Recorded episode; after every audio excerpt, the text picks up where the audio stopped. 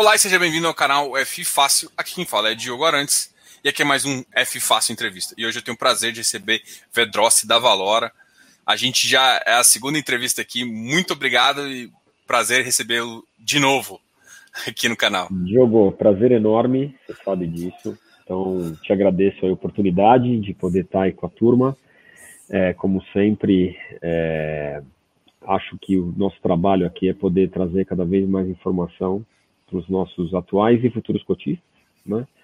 Então agradeço novamente a oportunidade, espero que a gente tenha uma hora aí que seja pelo menos interessante para quem está nos acompanhando. Obrigado, Diogo. Que isso, eu tenho certeza que vai ser. Bom, eu vou pular a primeira parte, que normalmente eu falo assim, ah, vamos falar um pouquinho da história. Eu acho que essa, essa parte da história todo mundo já conhece um pouquinho, e eu vou um pouco direto aos fundos aqui. A gente, vocês têm os três fundos, né, o Vigip, o Vigir e agora um dos fundos mais novos e, e, e bem interessantes, que é o que eu vou deixar para o final, o VGHF. Vamos falar um pouquinho primeiro sobre o Vigip, bem, bem resumido, só para o pessoal uh, conhecer. Ele está em emissão, então eu sei que você tem umas certas regras que você não, você não pode falar mais, mas é só para o pessoal conhecer que é o valor a índice de preço. É, talvez até pra, só para contextualizar, porque de repente nem todo mundo conhece, né? Então, como o Diogo falou, a gente tem o VGIP, o VGIP 11, que é o nosso fundo de CRI indexado à inflação, então ele chama Valor a CRI índice de preço. A gente tem o VGIR11, o VGIR 11, que é o nosso fundo de CRI em CDI, que ele chama Valor RE3. Né? Tô até querendo mudar o nome dele para Valor a CRI CDI, acho que é mais inteligente. Né? Mim, a falta de criatividade lá atrás que fez com que ele chamasse Valor RE3. E a gente tem agora o Valor a Hedge Fund, que aí a gente vai contar mais a estratégia dele, mas é um fundo de papéis, mas completamente diferente de um FOF, completamente diferente dos fundos de CRI, vamos falar dele. Então, mais para poder contextualizar, né? Então, assim, o VGIP é um fundo que a gente hoje está com PL aí ao redor de uns 510 milhões de reais. A gente soltou o relatório referente a maio agora, é, no começo, na verdade foi no final da semana passada, na sexta-feira, né? Foi o dia que a gente soltou os dividendos. Os dividendos distribuídos referentes a maio, que a gente na verdade distribuiu no final dessa semana, foi 1,04, né? Então a gente está aproveitando também, como é um fundo de inflação, indexado à inflação, e hoje eu tenho lá nele, até olhando a foto de maio aqui, eu tenho 95% dos papéis lá em PCA, 2% em GPM, 3% em CDI. Então a gente está surfando aí essa onda da inflação mais pressionada. Acho que o fundo está entregando bem. Pra você ter ideia, é, a gente entregou aí 1,04 em maio, 0,93 em abril, 0,85 em março. É, desde o começo do ano, né, nos primeiros cinco meses, foi R$ 5,13. Então deu uma média maior do que 1%, do que 1, né? Seria 1% ao mês. É, e se a gente for olhar aqui, de novo, foi o que você comentou, a gente usa sempre PCA como, como benchmark né, do fundo tem tido uma performance muito interessante. A gente, na verdade, tinha acabado de fazer uma emissão é, que o dinheiro entrou no final de abril e a gente basicamente alocou ao longo de maio. Então, a gente comprou várias operações ao longo de maio. Aí compramos aí 150, não vou lembrar o número de cabeça, 157 milhões de reais ao longo do mês de maio. Então, foi bastante coisa, alocamos bastante rápido e, como você disse, a gente acabou de soltar aí um comunicado para uma nova oferta. Importante lembrar que a gente tem feito ofertas apenas para a base de cotistas, né? O que eu acho que é uma coisa bastante interessante. E temos feito sempre PL mais custos, né? Então hoje o Vegeta é um fundo que está negociando acima do valor patrimonial e a gente sempre sai a PL mais custos, que é um pouco uma questão filosófica nossa, né? Isso é no Vegir também, no Vegip, etc. É, e a gente acha que é uma oportunidade interessante também, né, para o cotista atual, se quiser aumentar a posição, ele tem lá né, uma gordura para poder subscrever um pouco mais baixo do que o mercado. Tá? Então, acho que é uma coisa interessante. É legal. Uma das coisas que eu notei, assim, é, eu, eu, acompanho o Vigip bem de perto. Acho que da última relatório, eu tenho tem gente eu, tem cliente meu que tinha entrado desde a, da, da IPO, que foi bem próximo ali do Covid. E, e assim, eu sempre acompanho. E realmente, a gente estava com 68% em, em abril e maio realmente soltou para uma alocação que chegou a 98%. Foi para mim até surpreendente. Eu imaginei que vocês ficariam ali com 94, 95. Aí a pergunta é: a parte de originação de vocês está trabalhando muito forte. Muito. Esse mercado de crédito tá bombando. Na verdade, é, na verdade, assim, né? Eu acho que a gente meio que criou uma, é, uma maquininha de originação aqui. Hoje, se eu olhar o nosso portfólio de CRI, eu diria para você o seguinte: acho que o nosso. É, a parte de CRIs hoje deve ser talvez um 1,1 bi mais ou menos, total. Se eu pegar o total de operações, deve estar com umas 70 operações, isso ao longo de todos os fundos. E o que a gente fez foi meio que criar uma maquininha de originação. Né? O que acontece com os fundos de CRI, diferente dos fundos de papel, os fundos de CRI eles sempre voltam dinheiro que não é dinheiro de distribuição, porque os juros a gente distribui, a correção monetária a gente distribui, mas volta dinheiro de principal das operações. Né? Você, quando estrutura uma operação de crédito bem feita, você quer receber seu dinheiro de volta. Né? Então, quando o dinheiro vem por amortizações, às vezes extraordinárias, esse dinheiro é reinvestido. Né? Então, você pega, por exemplo, é, eu, talvez eu use uns termos aqui, mas a gente usa muito o termo de duration, né, que é um pouco o prazo médio das operações. Quando você olha o Vegir, ano passado, para você ter ideia, o Vegir é um fundo hoje de 450 milhões de PL. Ano passado a gente comprou 200 milhões de CRIs, num fundo de 450. Então, a gente não fez oferta do Vegir ano passado. Né? No Vegip sim a gente fez, mas o que acontece, como o dinheiro volta, a gente acabou criando essa maquininha de sempre poder trazer novas operações. Hoje, mais ou menos, dois terços são operações originadas e estruturadas pelo nosso time, uh, e um terço é de terceiros, então a gente acaba também ancorando a operação com distribuidores, ancorando a operação para bancos de investimento, para boutiques de investimento, então a gente acabou tendo esse network aí bastante vasto, mas a gente tem sido bastante ativo, né? Me pergunta assim, poxa, o mercado de crédito está bombando. O que acontece é o seguinte, né? O mercado de crédito privado no Brasil ainda é uma gota no oceano, né? o, o, mercado de crédito brasileiro, ele claramente é, é, é, liderado, né, e a maioria é feita pelos bancos, né, e, e, mais concentrado aí talvez em quatro, cinco bancos grandes, né, mas a gente aqui na casa acredita muito nesse mercado de crédito privado, né, a gente, as outras áreas da Valora, a gente tem uma atuação fortíssima em crédito privado, né, e que acabou também vindo para a parte imobiliária. Então, hoje, nosso grande book imobiliário é book de crédito privado, principalmente CRIs. Né? Então, assim, a gente, por isso, é, é, tomou a decisão de fazer uma outra emissão do Vegip, já que a gente encheu o fundo muito rápido. Essa maquininha de originação continua e a gente achou que, poxa, faz sentido né, tra continuar trazendo operações que sejam, isso é muito importante, o que a gente fala de accretive para o fundo. Né? Então, são operações que vão continuar trazendo valor agregado para o fundo, a gente, que obviamente vai trazer valor agregado para o cotista, né? Então essa é a nossa cabeça. Se algum momento a gente achar, poxa, o que eu for trazer é pior do que eu já tenho, eu paro de fazer, né? Eu seguro um pouco, eu não vou crescer.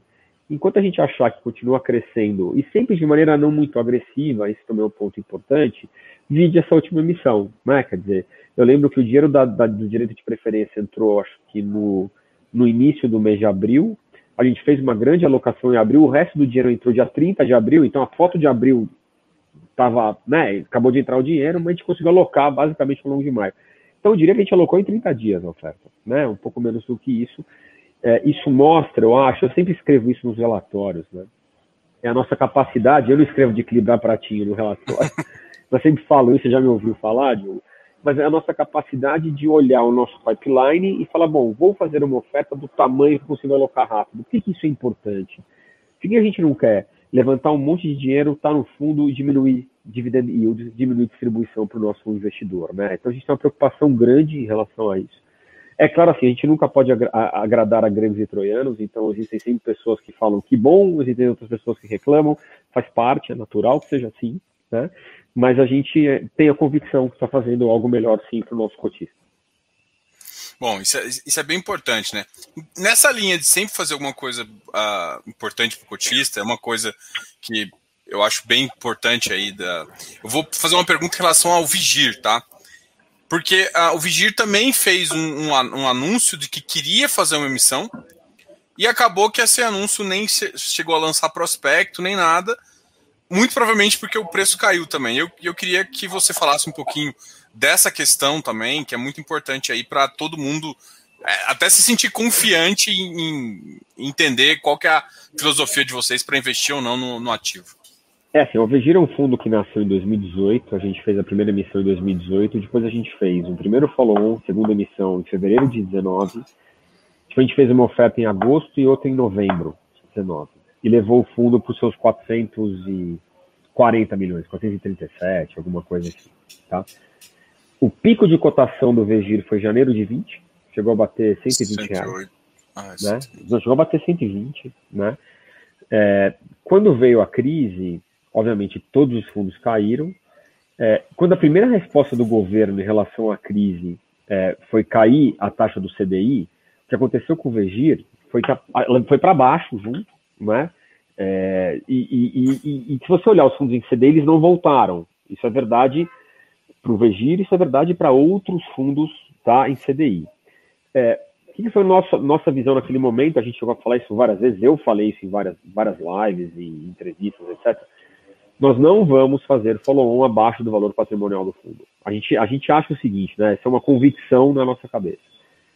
Fundos de CRI, eu acho que você fazer é, follow-ons abaixo da patrimonial é diluted. Isso, é, isso, é, isso dilui a participação dos, dos, dos cotistas. Alguém pode dizer o seguinte: todo mundo tem direito de preferência. Verdade, porém nem todo mundo tem capacidade financeira para exercer o direito de preferência, todo mundo tem dinheiro para fazer e nem todo mundo tem espaço na alocação para fazer. Né? Que são coisas diferentes. O que eu quero dizer com isso, para tentar ser para o leigo aqui, para o nosso investidor poder entender. Né? Eu tenho 10 mil reais investidos em fundos imobiliários. Aí apareceu aqui, eu tenho, sei lá, mil reais de investido. Eu tenho que comprar mais mil. Se eu não tenho, não adianta, eu não vou comprar. Isso é uma coisa. A outra coisa é o seguinte: eu posso ter um milhão de reais investidos, dos quais a minha carteira de fundos imobiliários são 100 mil reais. E por um acaso eu tenho 20 mil reais de Vegir. Aí para comprar mais 20 mil reais de Vegir, eu não vou ter necessariamente, porque dentro da minha carteira não faz sentido alocar mais fundo imobiliário. Então eu acho que isso muitas vezes é complexo, por isso que a gente não gosta de fazer. O que eu acho que é diferente do fundo de tijolo. Por que, que é diferente? E aí eu vou explicar um pouco a minha cabeça. O fundo de tijolo, o valor patrimonial do fundo é um laudo de avaliação que pode ter sido feito há 12 meses atrás. Então, eu acho assim, se você vai sair abaixo, o que, que eu faria? Refaça o laudo de avaliação, conte para o seu cotista quanto vale hoje, então, na sua opinião, e emita na patrimonial. É, é, essa é a minha opinião. Bom, é, então a gente sempre teve esse compromisso, tanto que o Vegir é, é, basicamente ano passado inteiro, 2020, a gente nem esboçou qualquer coisa. O que aconteceu? No começo desse ano, com a volta do CDI, o fundo chegou a bater perto do 97, que é a patrimonial. A gente, como tem capital autorizado no fundo de apenas 500 milhões, e o fundo já está com 440, a gente precisaria aprovar uma nova oferta. Então, o que a gente fez? A gente consultou os cotistas para quê? para fazer uma nova oferta no mínimo patrimonial. Foi isso que a gente fez. Aprovamos, só que como a cota não voltou, estamos segurando, né? A hora que ela voltar, se a gente achar que faz sentido, a gente faz. Hoje, se eu tivesse mais recursos no fundo, eu conseguiria continuar entregando o Vegir hoje, fundo em CDI+. Esse mês a gente distribuiu 50 centavos. Alguém pode falar, poxa, 50 centavos? Tá bom, mas foi CDI mais 3 é muito bom para o fundo em CDI+. A gente está na média do ano a CDI mais 3,80 no fundo. Eu acho isso muito bom em cima da patrimonial, né? Então, de novo, se o CDI for 6, ele vai continuar entregando esse CDI mais 3,5, que é mais ou menos o que a gente tem feito, né? O CDI está hoje 3,5, é o que ele está entregando, né? Então, acho que é um pouco esse exercício. Ah, o pessoal falava assim, ah, esperava que fosse crescer esse mês.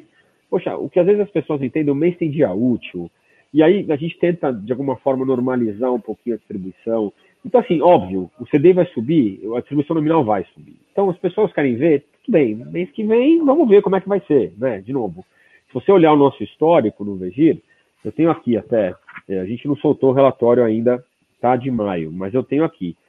É, maio foi CDI mais 3, ma, é, abril foi CDI mais 4, é, março foi CDI mais 3,5. No ano, CDI mais 3,80. Nos últimos 12 meses, CDI mais 3,60.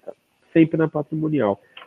Então, o fundo, às vezes, é CDI mais 3, CDI mais 4, CDI... Então, eu diria... Eu sempre falo que é CDI mais 3,5 líquido, é o que tem entregue.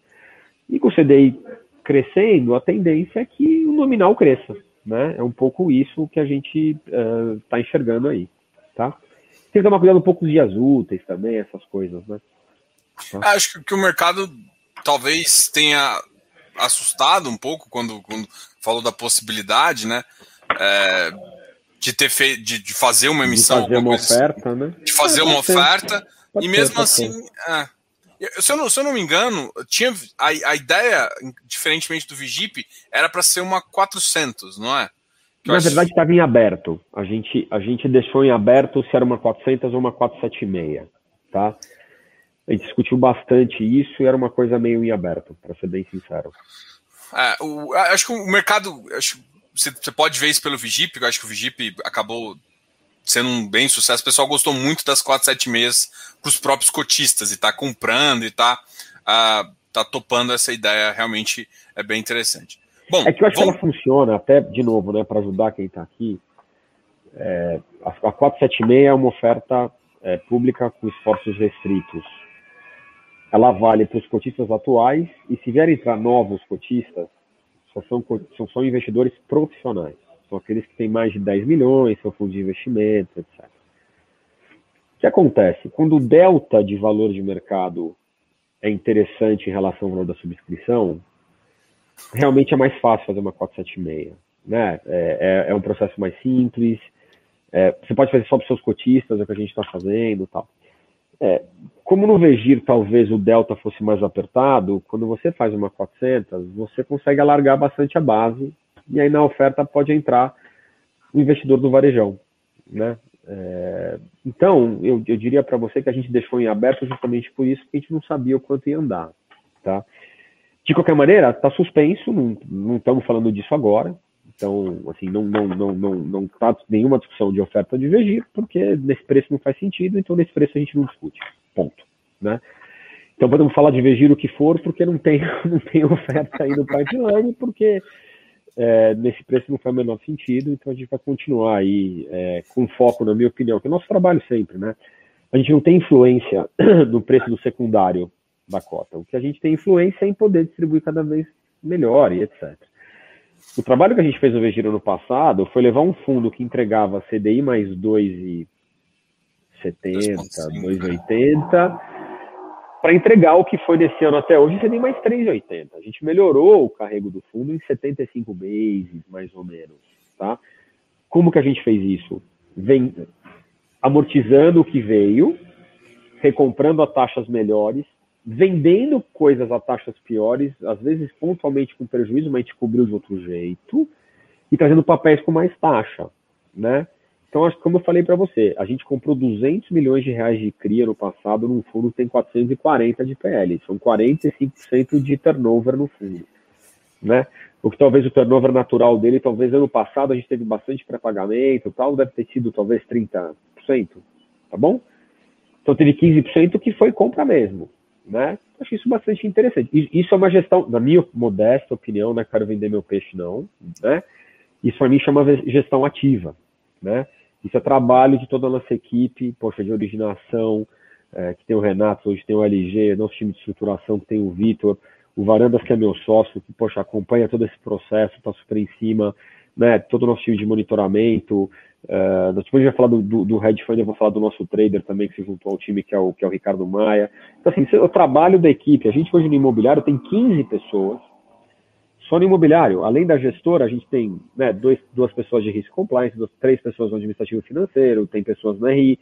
Então, fora os, vamos chamar de áreas de apoio, que a gente chama aqui, só no imobiliário são 15 pessoas. Então, por que isso? Porque a gente tem parte do processo de originação, tem trabalho de estruturação e tem o trabalho, Diogo, que a gente já discutiu muito, que é acompanhamento e monitoramento das operações. Né? É, a gente, eu até brinco aqui, a gente tem dois analistas na ponta, que são os caras que recebem o relatório direto de servicer, e um pouco a gente estava batendo um papo antes, né? O do incorporador tal. Eles, eles já têm estagiário, eu não tenho ainda.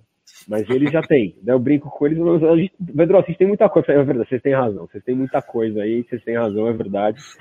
Então, porque é, realmente é muito trabalho, é importante, e esse acompanhamento é um dos pilares da nossa gestão, não há a menor dúvida disso, né, Diogo? A gente se preocupa demais com isso. Né? Não, com certeza. Eu acho assim, tem até perguntas aqui. É, a maior das perguntas aqui, eu acho que é meu exército de futurologia. Vou até deixar aqui, mas é, ele já até comentou assim, ó, Pedro, se vocês esperam que o mercado reaja aos aumentos da Selic para aumentar a cota do vigília e viabilizar a oferta? Até tá também respondido, mas. Vitor, não tenho, eu não tenho. Aliás, obrigado, Vitor, de nos acompanhar. Eu não tenho, eu não tenho bola de cristal, né? É, mas acho que é um efeito natural, né? Hoje de manhã teve, não sei se você viu, Diogo, teve um, um GRI é, e a discussão era sobre fundos novas emissões de fundos imobiliários, IPOs de fundos, né? Quando você olha historicamente, você tem uma correlação negativa entre IFIX e, e a Selic, né? É, então, essas subidas da Selic, você pode ter alguma pressão, né, para o IFIX, porém, fundos em CDI+, na minha modesta opinião, devem, né, se sobressair. Porque, de novo, né, se hoje alguém olha CDI mais 3,5 com CDI hoje de 3,5 é 7, amanhã com CDI, se for para 6,5 por hipótese, é 10. Então, o yield você vai melhorar, certo? Porque, de novo, é CDI mais, né? É, de novo, é exercício de futurologia, né? É, se a cota vai voltar ou não, também não sei. Se a gente vai fazer outra oferta também, também não sei.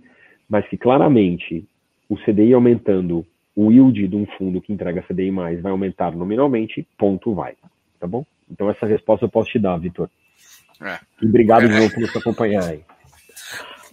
É, bom, é, essa resposta eu acho que fala tudo. Eu acho que no mercado é, é, possível esperar tudo, mas que o yield vai aumentar, vai. Agora, se o mercado vai interpretar isso como positivo ou negativo, é, você também sabe um pouco dessa correlação. E agora vocês também, agora vamos falar de um fundo que eu estou curioso, assim, que eu tenho acompanhado desde a, desde a oferta pública, que foi um, um fundo que veio já bem diferente, né? Já veio um, já, já de nome já não, não é nem um FOF, é um hedge fund. E por que hedge fund? Porque você pode ter basicamente na sua carteira todos os ativos imobiliários. Todos, desde debentures, CEPAC, é, devo estar esquecendo um monte aqui, FDIC, CRI, ações imobiliárias, ações, é, você pode FDIC, tudo. É, ações, só não podemos comprar imóvel direto, né? Na verdade, o que acontece? A gente olhando o mercado, é, a gente gosta do, do FOF, né? Uh, a gente acha que o FOF é um ótimo veículo, principalmente para quem está começando a investir em fundo imobiliário, ou também para quem não tem muito tempo de ficar acompanhando. Então, pô, escolhe lá os FOFs, os gestores, deixa o cara fazer o trabalho. Né?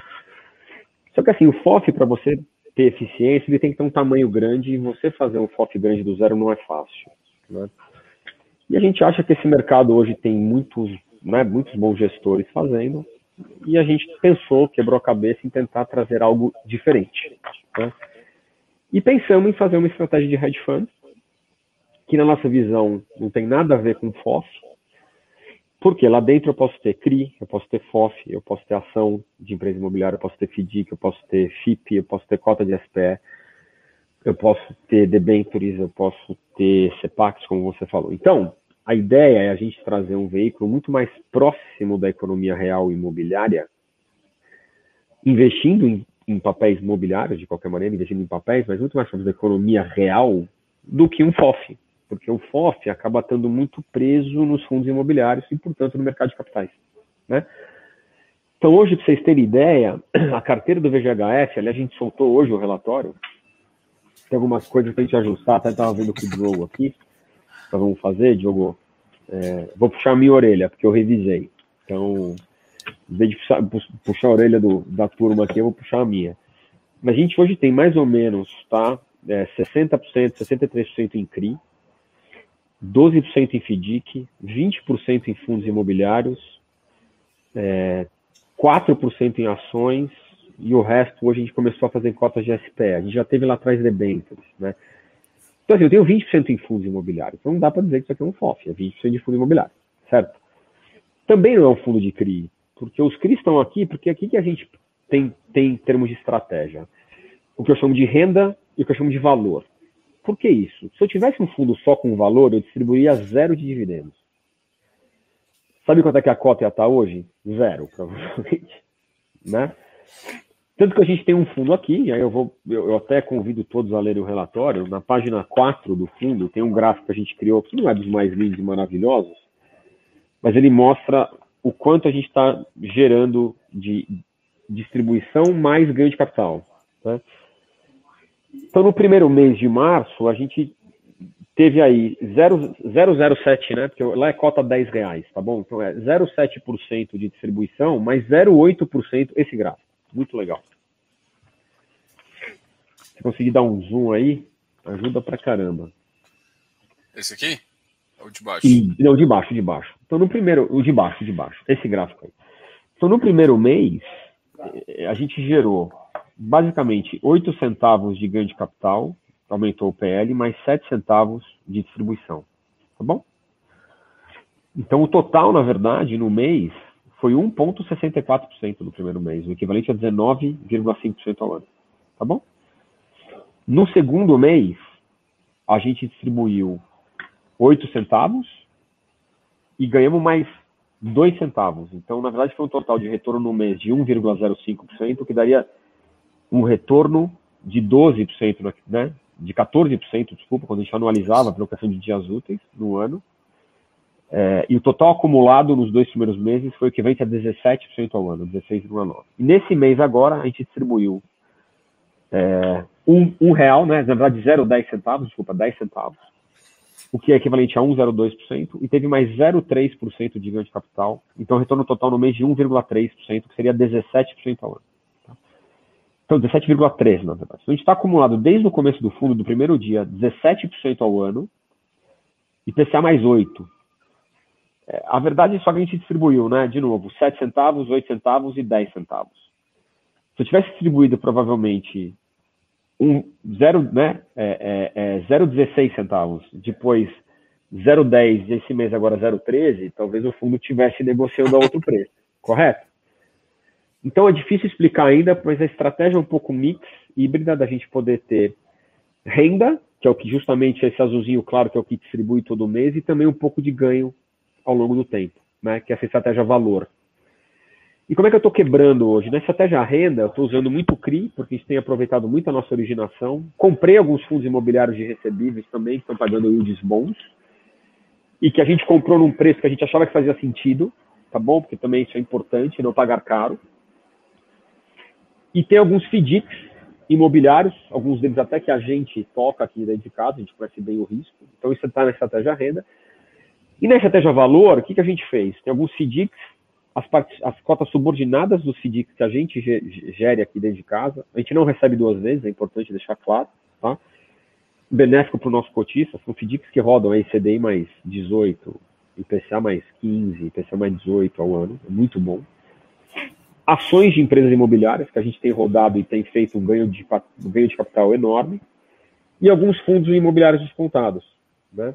Então a gente acabou criando uma carteira que eu acho que está gerando aqui um alfa super interessante, mas acho que o investidor ainda não entendeu. O fundo é novo, tem três meses, poxa, março, abril, maio.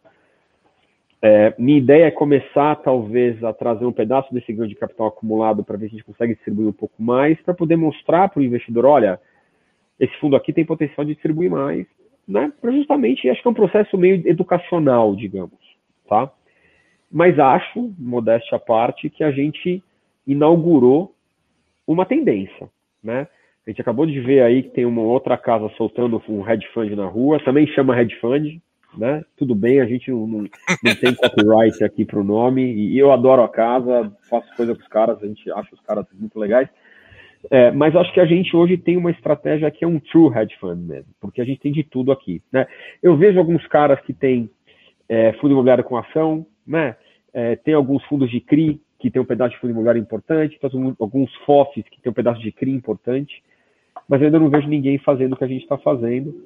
É, acho que é um bicho diferente, é difícil das pessoas entenderem, mas assim, poxa, eu, eu sou fãzaço desse fundo. É, até trouxemos um cara de dentro do, do, time aqui, que era nosso trader de debentures, que fazia não só imobiliário, que é o Ricardo Maia. Que ele chama, meu, meu apelido para ele é Growler, então ele vai ficar bravo comigo amanhã, que ele só queria me assistir lá.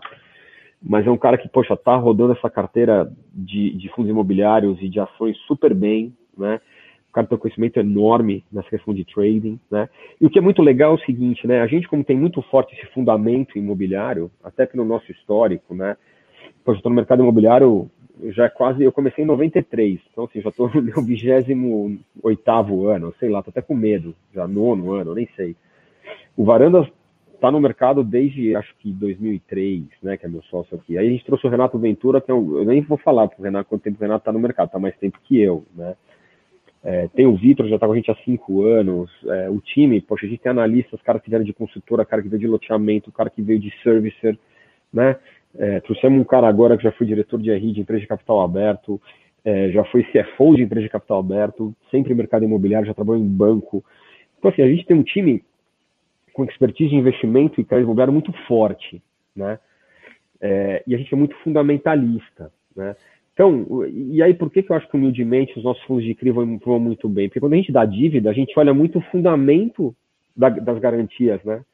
Eu, eu, sempre falo que a nossa visão de crédito é bottom-up, né? A gente discute as garantias, empresta dinheiro para as garantias, depois eu, eu, eu tenho, vai, eu empresto dinheiro para o imóvel, né, para o real estate, e aí eu vou ter a garantia do incorporador, ou garantia do, da empresa de shopping, né, o que é diferente do banco, que empresta dinheiro para a empresa e pensa na garantia como um colateral, né. Por isso que às vezes dá problema. Então a gente tem uma visão muito fundamentalista. Então isso é importante, porque isso também faz com que a gente consiga ter uma visão clara de valor de empresa, porque no final do dia é assim que você faz, né, é uma questão fundamentalista, né. E aí juntou isso com essa questão do trading, né? E é interessantíssimo. O mercado acionário ele é muito, muito, muito mais profundo que o mercado de fundo imobiliário. Então eu estava conversando com o Grauer aqui, poxa, ele disse assim, Pedro, você uma boleta de 2 milhões, uma boleta, assim, o que um fundo imobiliário às vezes trada por dia, você tem ações de empresa imobiliária que tradam 400 milhões por dia. Sei lá, 200 milhões por dia. Ele fala, uma boleta de 2 milhões, eu faço uma boleta. Não é que eu tenho que fazer várias boletas, uma boleta. É impressionante. Não é um block trade, não, é uma boleta, normal. né? Então isso é bastante interessante. A gente tem, né, de novo, né, é, feito bastante coisa é, nessa questão, tem crescido bastante. É, e estou super animado, assim, está super contente com isso, tá? Não, o resultado tem sido bem interessante também. Uma coisa que você comentou comigo foi a questão do de você não poder ter o ativo direto, né? Isso, isso é uma coisa assim, por exemplo, eu fiquei pensando que você como, como um hedge fund mesmo, às vezes tomar uma. Nem tomar como garantia, mas às vezes você faz uma construção, acha que aquele ativo pode valorizar, sei lá, um residencial, alguma coisa, toma ele por um tempo e vende num ciclo mais positivo. Eu posso fazer cota de SPE, por exemplo. Eu posso comprar cota de SPE. Eu não posso comprar o um imóvel direto. Tá? Então você teria que é, carregar é que, isso pelo SPE. Tem uma, tem uma questão de uma divisão do que, que é um, um, fundo de títulos e valores mobiliários, que é o caso dos fundos de papel e o caso do hedge fund, e aí os fundos de tijolo. Então, você tem né, fundo que investe em ativo imobiliário direto. Então, a gente optou para vir por aqui, tá bom? É, tem o um limite máximo de investimento em cotas de SPE, é, que é de 25% do PL do fundo. Hoje, as cotas de SPE que a gente investe são de incorporação residencial, tá bom? É, é, interessante isso. Se você olhar as ações que a gente compra, não tem nenhum home builder, não tem nenhuma empresa imobiliária, não tem nenhum residencial aqui. A gente adora mercado residencial. Só que ação de empresa, a gente compra shopping properties. Estamos olhando log. A gente prefere surfar a onda do equity residencial diretamente via projetos. Tá bom? E aí a gente está fazendo via cota de SPE. Então você vai ver no relatório, saiu já. Então está lá como SPS, são cotas de SPE residenciais. Nada impede, a gente tem estudado, de eu comprar amanhã uma cota de participação num shopping Greenfield, num pop mall, sei lá, estou falando qualquer coisa aqui, né? Ou amanhã tem uma estratégia de comprar lá o prédio um pouco mais barato. Nada impede da gente fazer isso via, por exemplo, cotas de SPS, tá bom? Então, Entendi. só para você ter na cabeça. Tá? É, é, porque assim, porque é uma estratégia que a vantagem de hedge fund é que você pode fazer tudo, né? Mas. É, o que eu brinco, sem, que eu brinco não, que eu falo sério isso. O mercado imobiliário ele é cíclico, né? E o nosso papel é levar o nosso cotista a surfar sempre as melhores ondas do momento, né? É claro que a gente tem uma carteira que é mais líquida, uma carteira menos líquida, então não necessariamente você consegue desinvestir 100% no dia seguinte, tá bom? É, porém, hoje, a carteira líquida a gente tem tradado bastante, e mesmo a carteira mais ilíquida, aí eu vou dizer especificamente CRIs, o que acontece é o seguinte, né? Hoje o nosso maior book é CRI, a gente conhece todo mundo no mercado de CRIs, a gente sabe da demanda que existe hoje, a gente sabe da qualidade dos papéis que estão na carteira. Então, se amanhã a gente quiser fazer um shift completo de estratégia e falar, eu vou comprar, por hipótese, não estou dizendo que a gente vai fazer isso, né? Mas acho que está tudo muito barato, nós vamos comprar tudo 100% fundo imobiliário, eu poderia vender todos os CRIs, a gente vende a mercado, provavelmente ia ganhar dinheiro, vende as ações e compra fundo imobiliário. Acho que não é, não é o call desse momento, mas essa é a ideia desse fundo. A gente poder olhar para o mercado e dizer assim, olha, eu acho que nesse momento é, essas são as melhores ondas, a gente sempre vai ter essa estratégia renda mais valor, a gente acha que é importante, porque como eu disse aqui, talvez há meia hora atrás, se tivesse um fundo só com valor distribuindo zero, não ia funcionar. Então a gente acha que é legal esse mix, né? É, porém, é, em que setor, qual veículo, vai depender um pouco do momento, entendeu, Diogo? Justamente esse é o call. E é, e é por isso é, que, que, a gente acha que é, um, que é, uma coisa diferente. Acho que mostra muito e a nossa maneira de alavancar o que eu chamo do nosso ecossistema imobiliário valora, sabe? A gente faz muita coisa e a ideia é a gente poder agregar tudo isso dentro do hedge fund. Tá? Esse é, esse é o trabalho aqui. Para o pessoal que às vezes não, entendeu assim, é engraçado. A vantagem de um fundo desse, quando você consegue trazer esses dois, é que parte do valor de patrimonial tende a subir quando você faz uma estratégia de valor. Você pode conseguir alguma coisa de estratégia, e ao mesmo tempo você tem uma distribuição relativamente importante também. E aí você consegue, por exemplo, para quem carrega. Muita gente é, pensa em aposentadoria, né? o FI, o FI de papel, ele tem um pequeno defeito que é como ele te, te dá a correção monetária, você acaba entregando tudo para o cotista. E se ele não fizer o investimento, ele. O de tijolo acaba pagando parte da valorização fica dentro da cota. Então ele recebe um pouco menos. Esse tipo de ativo ele consegue tem, tem uma pitadinha de sal a mais, uma pitadinha de pimenta a mais ali, mas ele consegue fazer os, os, os é. consegue trazer os dois valores. É, o que, o que, o que eu falaria para você é o seguinte, vamos lá. O, o, fundo de papel distribui a correção monetária, o que eu acho muito bom, porque, na verdade, como a distribuição é isenta de R, e sim o investidor tem que reinvestir, porque senão ele vai perder o poder de compra dele ao longo do tempo, digamos. Porém, ele recebe isento de R, o que eu acho fantástico. O fundo de tijolo, teoricamente recompõe o seu poder de compra, porque o imóvel hoje pode valer 10, ele pode amanhã valer 15 e amanhã valer 9. Então você achar que necessariamente o imóvel vai valorizar pela inflação, não é verdade necessariamente. Então é importante a gente ter isso na cabeça, né? A ideia do hedge fund o que, que é? Sim, é ter uma distribuição legal e ao mesmo tempo poder trazer investimentos mais ilíquidos, como cotas de SPE, fazer aposta no fundo imobiliário que está pagando pouco, porém que tem ganho de capital no longo prazo, ok? Para que justamente a gente consiga capturar isso ao longo do tempo, de uma maneira equacionada, e aí sim eu efetivamente consiga ter ganhos, tá? É, é, é, é de capital ao longo do tempo de forma importante, né? Quando a gente olha, por exemplo, ações, eu, sou obrigado a dizer para você que a gente acha que tem ações aqui que tem valorização potencial de 20, 25%, né? É, tem fundos imobiliários que estão muito descontados, as ações mais do que os fundos. Então, um pouco é isso, quando a gente olha para investir em cota de SPE, é para ganhar 20% ao ano no mínimo. Né? Quando a gente traz o que é as coisas de inflação que eu falei para você, tem cota de FDIC rodando IPCA mais 15%, cota de FDIC rodando CDI mais 18% ao ano. Então, são justamente coisas, claro, tem um perfil de risco maior? Sim, tem. São mais líquidas, perfeito, Porém, a ideia é que você consiga capturar esse ganho de capital ao longo do tempo, o que eu acho uma estratégia muito legal e eu concordo aí, olhando, ouvindo o que você está dizendo. O cara que quer mesclar essas duas coisas é muito interessante, porque ele consegue ter uma renda e capturar né, uma distribuição interessante, melhor do que, do que fundos de tijolo, provavelmente, né, um yield de distribuição melhor, e ao mesmo tempo vai capturar algum ganho de capital aqui ao longo do tempo. Né? Pois vai virar vendedor de hedge fund, Diogo. Gostei. Não, mas é, é que você nunca viu eu, falando, quando vocês lançaram isso, eu achei muito legal a ideia. Né? E, e, e, e, sendo bem honesto, quando alguém me perguntou, eu falei assim: que, como é que você montaria um hedge fund? Eu falei assim: ó, eu ia botar no mínimo 50%, 60% de CRI para sustentar o, o, e depois ia ser criativo, botar esse pé. Falei, pô, eu, eu fiz uma uma premonição aqui da carteira, mas assim, porque assim, eu olhava para o mercado, hoje em dia os CRIs fazem muito sentido.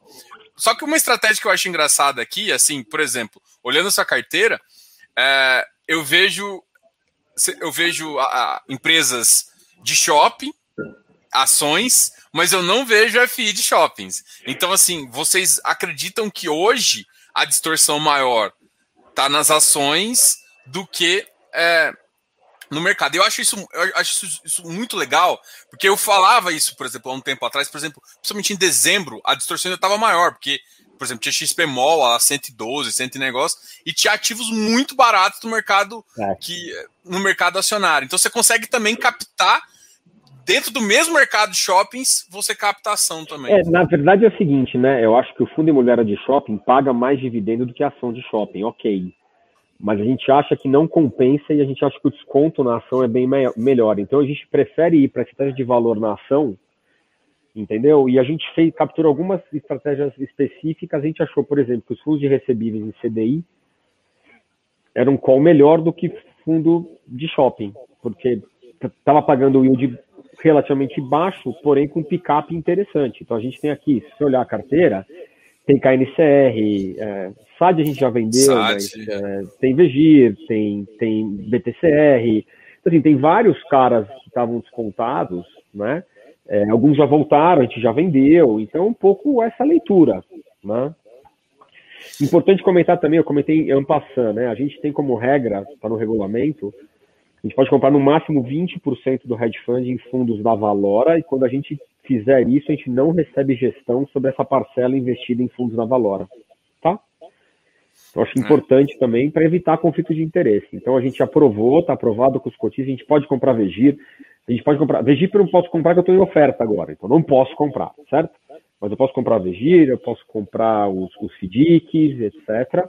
Mas quando a gente faz isso, de novo, tem um limite no máximo 20% do PL, e quando a gente faz isso também, é, a gente não recebe essa parcela da taxa de gestão sobre esse capital investido, tá? Importante isso.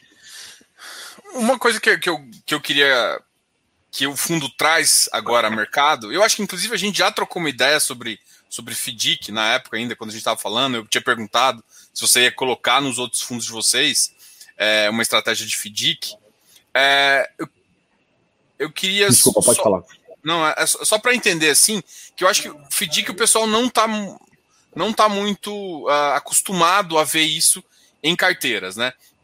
E aí não sabe um pouco da, de, de duas coisas que, que, é muito importante. Primeiro, é o controle, que você falou que vocês conseguem fazer um controle bem detalhado da carteira, o que é muito importante, e também às vezes de umas nomenclaturas, tipo, ah, ele é multicedente, muito sacado, ele é monocedente, muito sacado. Eu queria saber quais estilos vocês gostam mais ali, e também como, que, como é que funciona esse controle desses FDICs, uh, não só para a carteira, mas para o pessoal também entender como que não, esses FDICs entram. Assim, o que eu acho interessante, eu comentei com você da, da história de Valora com crédito privado, na verdade, é, a casa tem um grande histórico de investimento em FDICs, né? É, o sócio fundador aqui, o Pegorini, faz isso há muito tempo, tem um time enorme aqui, é, investe em todos os FDICs de mercado, conhece muito, e a gente também tem uma área de estruturados onde a gente é gestor de FDICs, eu diria não imobiliários, os FDICs imobiliários são com o nosso time imobiliário, né? Então a casa tem esse DNA, né? É, FDICs imobiliários é uma coisa ainda relativamente nova, né, e está começando no mercado.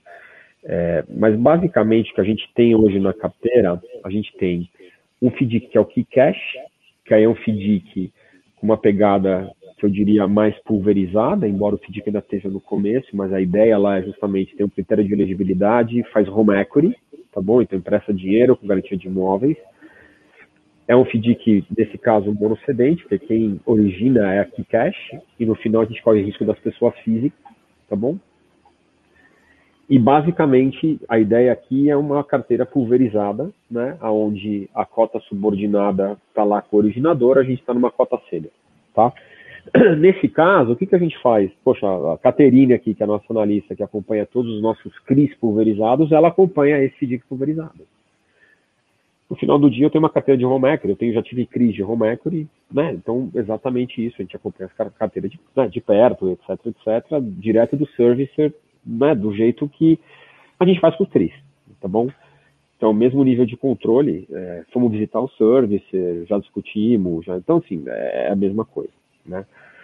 Os outros dois FDICs que a gente tem aí são muito específicos. Um é um FDIC de CRI, então, no final, dentro da carteira são CRIs, e eu pedi que a gente é gestor, então a gente já acompanha essa carteira, já faz esse processo como um todo, e a gente tem aqui a cota subordinada desse FDIC, né? Que é uma cota que roda aí CDI mais 15, não vou lembrar de cabeça, mas ela roda, né? A gente tem, na verdade, um parceiro nesse, nesse, nesse, nesse FDIC, que é a ZQuest, eles têm a cota sênior e a gente co-investe na subordinada, né? E o outro que está aqui é o FDIC Valios, que também é um FDIC nosso, que a gente tem parceria com o pessoal da Osher Investimentos, FDIC que a gente faz financiamento de obra. Tá? É, a gente não gosta muito de fazer financiamento de obra via CRI. A gente começou a fazer umas coisas muito pontuais. O Vegir, por exemplo, não tem financiamento de obra. Né? O Vegir que a gente começou a fazer agora. E a gente faz muita coisa direta no FDIC. Né? Esse FDIC hoje está com 100 milhões de PL. A gente tem aí é, várias assets como investidores, aí um negócio mais para institucional mesmo, né? Então o investidor de varejo não tem acesso a esse tipo de produto, né? E a gente tem aqui um pouco de cota sênior e um pouco da subordinada lá embaixo também, é o FDIC que a gente é gestor. O que eu acho que é bem interessante, né? As pessoas físicas normalmente não têm acesso realmente a investir direto em FDIC, né? Então a gente também consegue trazer alguns produtos aqui dentro do hedge fund que as pessoas não têm oportunidade de investir diretamente. Então acho isso muito legal, né, da estratégia do hedge fund. Né? De novo, esse é o FDIC, financiamento de obra, e a gente acompanha todos os projetos que nós originamos e acompanhamos, né? É, então, é, eu sei que você me fez uma pergunta um pouco mais ampla, estou te dando uma, pergunta, uma resposta mais específica, porque hoje a gente tem três caras com características bem diferentes, porém 100% em linha com todo o trabalho de monitoramento que a gente já faz. Né? Se amanhã aparecer um outro FDIC de home equity, por exemplo, a gente investe, desde que a gente tenha capacidade de fazer o mesmo nível de acompanhamento e monitoramento que a gente está fazendo hoje no Kikash. Agradeço o time do Kikash lá, o Paulo Humberg, a Clarice, todo o time, porque, poxa, de novo, o pessoal lá tem, né, tem uma capacidade enorme, também estão começando com o business, mas a gente confia super neles, mas de qualquer maneira a gente também quer acompanhar de perto, né? Então essa é a nossa maneira de fazer negócio, a nossa cabeça, né? É, e é um pouco o DNA da casa, né? Eu acho que a gente não sabe fazer, né, a não ser que seja assim, entendeu, Diogo? Então é difícil. Mas realmente é um produto novo, as pessoas acabam conhecendo mais, é, eu acho que tem umas questões fiscais, acho que o mercado imobiliário, como tem a questão fiscal para o fundo imobiliário, muita coisa acabou indo para o fundo imobiliário, mas eu acho que é um veículo interessante para algumas estratégias. Eu gosto de FDICs para home equity, acho que para financiar a obra faz sentido, muitas vezes mais sentido do que fundo imobiliário. Então, é, eu acho que a gente vai começar a ver mais disso, tá, Diogo? Acho que a minha, minha cabeça é um pouco essa. Ah, eu também, esse eu penso também. Uma, uma das coisas que eu acho que talvez. É, ele, ele tem uma estrutura de subordinação próxima de um CRI, né? É, ele tem um pouco mais de liberdade que o CRI. E, por exemplo, uma das coisas que eu acho uh, interessante, que também você tem uma, essa liberdade, é, por exemplo, você está numa cota sênior, por exemplo, do FDIC. Se acontecer de começar a, a um do, do, do, acompanhamento, o cara começa desenquadrado que é o que a cota sênior pede, às vezes com inadimplência e tudo mais, você pode pedir substituição, é, funciona da mesma na mesma característica de, Sim, de, é, o que, que eu acho, o que, que eu acho, o que, que eu acho interessante? Acho que a diferença, o FDIC ele, ele é revolvente, né? Você sempre vai trazer coisas novas e os, os CRIs normalmente você tem uma carteira já é, estática, vamos chamar assim. E o que eu acho interessante, qual que é a diferença, por exemplo, nos fundos imobiliários você pode ter cota subordinada e cota sênior, certo? No FDIC também. Qual que é a diferença, na minha opinião, dos dois? No FDIC, Cota sênior e cota mezanino funciona como dívida e a cota subordinada como equity daquele veículo, tá bom? Num fundo imobiliário, a cota sub e a cota sênior, a diferença é, para mim, é entre ações ordinárias e preferenciais. Na minha opinião, cota sênior de fundo imobiliário é um equity preferencial. Não é, eu, nunca, eu, não, eu não chamaria de dívida. Enquanto uma cota sênior de um FDIC, na minha opinião, é uma dívida. Então, se você for estudar a fundo os regulamentos de fundos imobiliários, a legislação e etc., a diferença é essa, na minha opinião. Tá? Então, poxa, quando você faz, quando eu compro uma cota sênior de um FDIC, você já está comprando uma dívida, né? O que é diferente de eu comprar um equity preferencial, tá? Às vezes podem, elas podem se parecer, tá bom? Mas na essência elas, elas, elas são diferentes, tá? É, por isso que eu acho que o FDIC funciona muito bem para certos tipos de ativos, como home equity, como financiamento à obra, onde você quer se alavancar.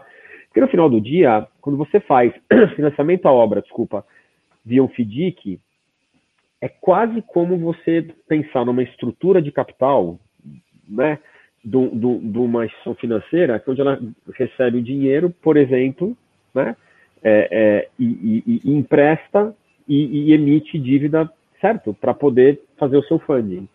Um FDIC tem uma estrutura muito parecida com essa. Quando você fala por exemplo, dos FDICs multicedentes, multissacados, né? Você, muito, muitos deles hoje fazem o papel do que antigamente faziam as factories, né? Então, é, é, um pouco que, na verdade, ele tem, né, de novo, ele, ele tem lá o capital e ele tem depois uma alavancagem em cima desse capital. Então, eu acho que é muito interessante esse veículo para fazer esse, para fazer um produto muito específico. Então, tem uma estratégia para fazer financiamento à obra. Acho que funciona super bem, né? A gente buscar uma alavancagem. Né? Vou ter uma estratégia para fazer home equity. Funciona muito bem se buscar uma alavancagem. Vou fazer aqui uma carteira de crédito imobiliário pessoa física. Acho que cabe fazer um FDIC, entendeu? Então, é um pouco isso. Aí você também acessa bolsos diferentes do que você acessa fundo imobiliário, por exemplo, né? Então, eu estou dizendo bolsos de assets, bolsos de, family offices etc. Né? É, que vão buscar até uma taxa com risco um pouco diferenciado, né? É, não, é, é, um pouco isso. Às vezes você tem, tem, tem, tem fundos que não tem mandato para investir em fundo imobiliário, por exemplo. E ele pode investir em FDIC. Né? Legal. É, um das, das últimas coisas, eu acho que talvez faz sentido também a gente trocar uma ideia aqui, é sobre as SPS, né? É, não sei se né, até não sei se, se ela está tá no começo ainda e tudo mais, mas você tem três SPS, né? A DOT Vila das Belezas, Itatupã e, e Choice Morumbi. É, essas SPS, elas estão ainda ocupando uma pequena parcela ainda do, do, seu, do seu ativo, mas eles conseguem gerar um ganho de capital e muito provavelmente você ainda tem que fazer tipo aportes subsequentes para manter. É, é, mais ou menos isso, né? Sim, eu até comentei no, no relatório passado que o total que a gente aprovou de investimento aqui era mais ou menos 1,5% do PL, a gente hoje está com 0,15, 0,17, tá?